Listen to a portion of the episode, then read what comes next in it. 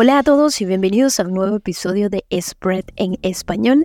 Soy su anfitriona Yanseri Tobar y el día de hoy vamos a explorar un tema que a menudo afecta a todos los creadores en algún momento de su trayectoria.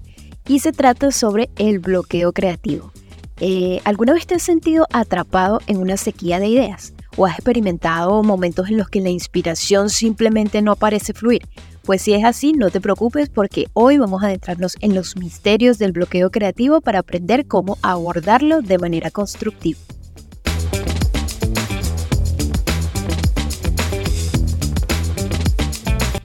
Y para comenzar a hablar sobre este tema, vamos a hablar sobre el motivo por el cual puede ocurrir el bloqueo creativo. Y es que el bloqueo creativo es una experiencia bastante común y en cierto sentido hasta normal en la vida de un creador. Y esto puede deberse a múltiples razones como pueden ser el agotamiento, el estrés, la falta de variedad, las altas expectativas o incluso el miedo al fracaso. Es por eso que es importante entender que el bloqueo creativo es un proceso natural y que todos los creadores, artistas, escritores o pensadores se han enfrentado a él en algún momento de su trayectoria. Y a pesar de lo frustrante que puede llegar a ser, el bloqueo creativo tiene en realidad su lado positivo ya que este nos obliga a reflexionar sobre nuestro enfoque y a cuestionar las ideas preconcebidas. También puede ser una oportunidad ideal para descansar, recargar energías y explorar nuevas perspectivas. Además de que, bueno, hay que aceptar que el bloqueo creativo es una parte normal del proceso creativo, ya que esto nos va a ayudar a reducir la ansiedad que puede acompañar a esta experiencia. Pero ¿cómo podemos superar el bloqueo creativo o cómo podemos llegar a enfrentarlo? La realidad es que hay algunas estrategias que son bastante efectivas cuando este momento llega a nuestras vidas como creador.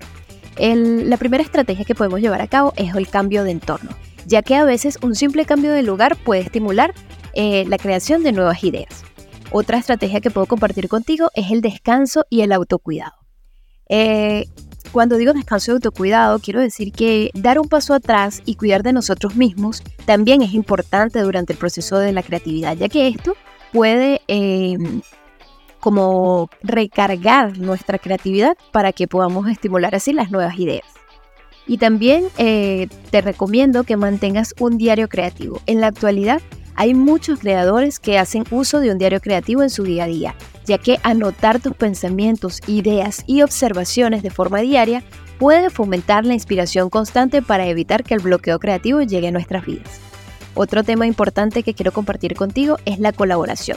En muchas ocasiones el trabajar en el área creativa a veces es un poco individualizado, es un proceso individualizado. Todos tenemos nuestra propia creatividad y queremos llevarla a cabo de forma individual. Pero en los momentos en los que llega el bloqueo creativo, la colaboración es fundamental, ya que trabajar con otros puede generar nuevas perspectivas y así desbloquear ideas. Y por último, eh, creo que otra estrategia que puedo compartir contigo es el establecer límites, ya que cuando una persona establece plazos y limitaciones, puede forzarse a impulsar la creatividad, eh, eh, creando un poco de presión, ¿verdad? Con, con los límites de tiempo para pensar de forma más innovadora dentro de estos ciertos límites. Y también es sumamente importante que cultivemos una mente abierta y creativa, ya que esto va a impulsar a tener nuevas ideas y a dejar el bloqueo creativo de lado, ya que el bloqueo creativo en realidad puede ser un recordatorio eh, que nos obliga a desarrollar una mente mucho más abierta y receptiva.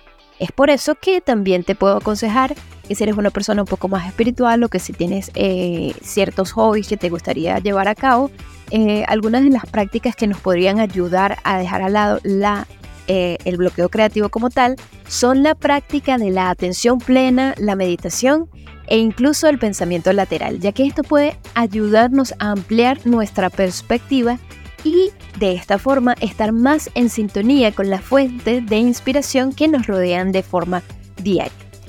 Y bueno, en conclusión, yo siento que el bloqueo creativo no es un enemigo que es invencible como tal, sino por el contrario es un compañero de viaje en el camino hacia la creatividad. Es por eso que aprovecharlo como una oportunidad para crecer y evolucionar puede llevarnos a nuevos horizontes de expresión creativa o artística.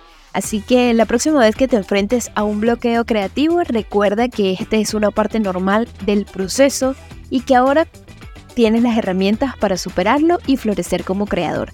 Recuerda que si tienes alguna duda, pregunta o sugerencia, puedes seguirnos en nuestras redes sociales como arroba spreadability y arroba spread.1. Y bueno, em, si todavía no te has suscrito, por supuesto, a este tu podcast de Spread en español, te invito a que te suscribas para que estés atento a los próximos episodios. Nos vemos en, en la próxima. Hasta luego.